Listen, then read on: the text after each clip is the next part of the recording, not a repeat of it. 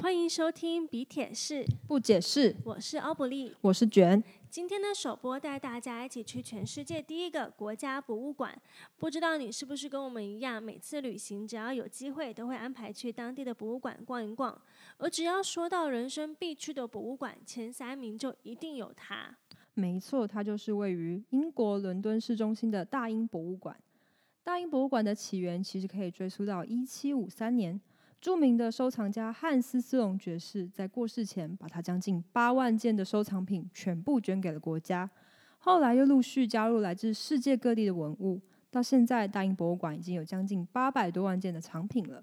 嗯，今天要聊的是它的镇馆之宝。一块两千多年前的石碑，被称作是罗塞塔石碑。到底这块石碑有什么特别之处，让它能在八百多万件藏品中脱颖而出呢？那我们要先来说说它的外形。应该有很多人在中学的课本上看过它的照片。这是一块稍微长方形，但四周都断裂的黑色大石头，上面刻有三种不同的文字。在大英博物馆，每年都有成千上万的人去看它。还衍生出超多的周边商品，把它的文字印在 T 恤和手提袋上面。最近甚至连口罩都有了，表示它除了是个重要的文物，还深受大众的喜爱。接着来说说他的故事。这块石碑制作于西元前一百九十六年，托勒密五世所统治的埃及。他的王朝灭亡之后，这块石碑也被埋在地下将近两千年。直到西元一七九九年，在埃及尼罗河三角洲上有个叫罗塞塔的港口附近被挖到，发现它的人是拿破仑的考古团队。没错，拿破仑这个名字大家一定不陌生。他是法国著名的军事家，在一七八九年法国大革命之后逐渐崛起，从一介军人到屡建战功，成了总司令，杀遍整个欧洲对抗反法同盟，成为法国当时的民族英雄。后来还创立法兰西第一帝国，自立为皇帝。有一幅非常有名的画，很贴切的描绘了拿破仑当时的英姿。他骑着马，带着军队跨越阿尔卑斯山，那潇洒的模样可以说是欧洲战神。在拿破仑称帝以前，除了欧洲的战场，他也进攻埃及。也就是在这个时候，发现了罗塞塔石碑。当时欧洲启蒙运动正值巅峰，人们追求理性与科学，并且想要重新的了解过往知识和文化。拿破仑呢也深受启蒙运动的影响，他就在作战的同时，带着一大批学者和研究设备一起来到埃及，派探险队进入金字塔研究埃及的古文明。他们的研究也对后来的考古学和古埃及学有很深远的影响。说回罗塞塔石碑，虽然是法国发现了它，但三年后英国就击败了法军，占领埃及，罗塞塔石碑也落到英国人手里，法国人只剩下石碑的拓印本和原本的研究成果。后来，罗塞塔石碑被送到英国本土，并捐赠给大英博物馆。直到现在，它已经在大英博物馆两百多年。讲完了罗塞塔石碑被发现的故事，那它上面的文字内容在说什么呢？其实这块石碑啊，是为了托勒密五世登基一周年所制作的纪念碑。上面的文字在说明托勒密五世王位的正统性，还有他做过哪些善事啊，有哪些丰功伟业等等等等。听下来，大家是不是觉得很奇怪？这么无聊，这种歌功颂德的纪念碑世界上有这么多，罗塞塔石碑为什么特别重要？其实关键在于我们开头说的三种文字。这个碑上面有三种不同的文字，从上到下分别是十四行的圣书体、三十二行的世俗体和五十四行的古希腊文。圣书体指的是古埃及的象形文字，是写给神明看的。那如果大家有看过那些长得像鸟啊、羽毛还有蛇的那种埃及文，就是圣书体，世俗体则是古埃及平民百姓在书写时用的通俗文字。古希腊文呢，则是托勒密王朝的官方语言。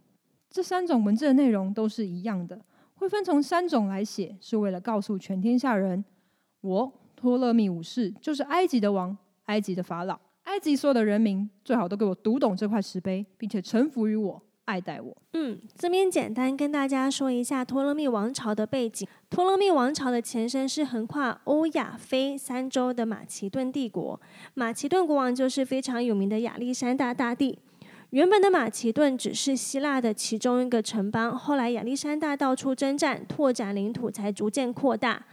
但亚历山大一死，帝国就分裂了。当时掌管埃及的总督托勒密一世就自立为王，建立托勒密王朝。也就是说，从亚历山大时期，古希腊文就已经是埃及官方语言了。那古希腊文呢，到现在还是可以读懂的。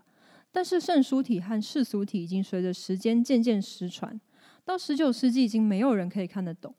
虽然有很多的学者持续的研究，但始终弄不明白。直到罗塞塔石碑的出土。既然石碑上三种文字都在讲同一件事，那就可以用古希腊文对照其他两种文字，找到文法的规律。而这块石碑也就成为解开古代神秘文字的钥匙。研究罗塞塔石碑的学者有很多，但比较重要的呢是英国的学者托马斯杨和法国学者商伯良。托马斯杨是个全才型的学者。如果你在中学的物理课上有学过双狭缝实验，还有波粒二象性的话，这都是他提出的哦。而且很特别的是，他除了在物理上有成就之外，他还研究古埃及文。他发现罗塞塔石碑上的古埃及文里有些词一直重复出现，对应到古希腊文就是在讲托勒密这个名字。但当时托马斯杨还没有办法完全理解这些符号所代表的意思。当时有些人觉得古希腊文可能是表音的，就像英文字母那样，是一个一个的发音拼凑起来才变成有意义的字。但法国学者商伯良发现，古埃及文是可以同时表音和表意的。表意就像中文的象形文字，比如说日、月、人，都是看字的长相就可以连接到它的意思。这个重大的发现也就成为解开古埃及文的关键。商伯良也进而完整的翻译了整个罗塞塔石碑上的古埃及文。古埃及文的破译让我们更了解埃及文化，也奠定了整个埃及研究的基础。如果没有罗塞塔石碑，就没有办法解开古埃及文，也没有办法理解五六千年前的古埃及人到底在想什么，是怎么过生活的。不知道为什么会有木乃伊，也读不懂古埃及神话，也就永远不会知道阿努比斯、硬和田、死者之书这些东西到底是什么。所以这块石碑在埃及学、考古学和文字学上都占有非常重要的地位。没错，现在到大英博物馆可以看到两块罗塞塔石碑，一块是真迹，放在大玻璃柜供大家观赏；另一块是仿制品，放在另一个展间，可以让你触摸、感受上面的石刻纹路。所以，如果你到大英博物馆，不妨去看看这块破解古埃及密码的罗塞塔石碑。不解释，闲聊时间。那关于罗塞塔石碑呢？这边再补充一个新闻。它在二零二零年的时候被大英博物馆列入 LGBTQ 的导览行程里面。那罗塞塔石碑跟 LGBTQ 两个名词感觉完全的不搭嘎，为什么会扯上关系呢？我们前面讲到古埃及文能够被破解，是因为罗塞塔石碑上面的三种文字都在写同一件事情，所以才可以从文字内容里面去找到语言的脉络。可是为什么研究人员会知道这三篇都在写同一件事情？其实没有人知道。就有点像做科学实验那样子，是有人先提出了一个假设，再从这个假设里面往下探寻。大英博物馆认为，第一个提出这个假说的人就是一个英国的贵族，他叫 William John Banks。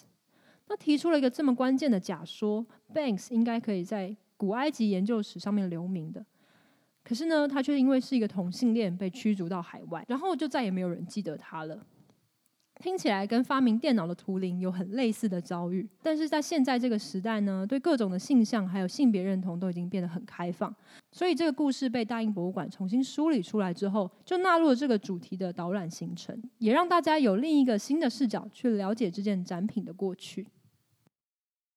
啊，终于录完第一集了。对啊，是我们第一集的节目。其实我们前面筹备期就很长，嗯好几个月了，然后写稿子、讨论什么的，好像已经有将近半年了吧？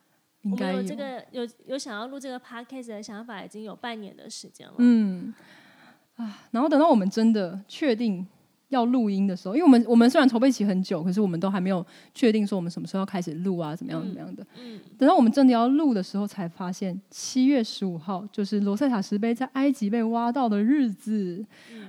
然后就觉得啊，如果可以在这一天上架的话，感觉特别有意义。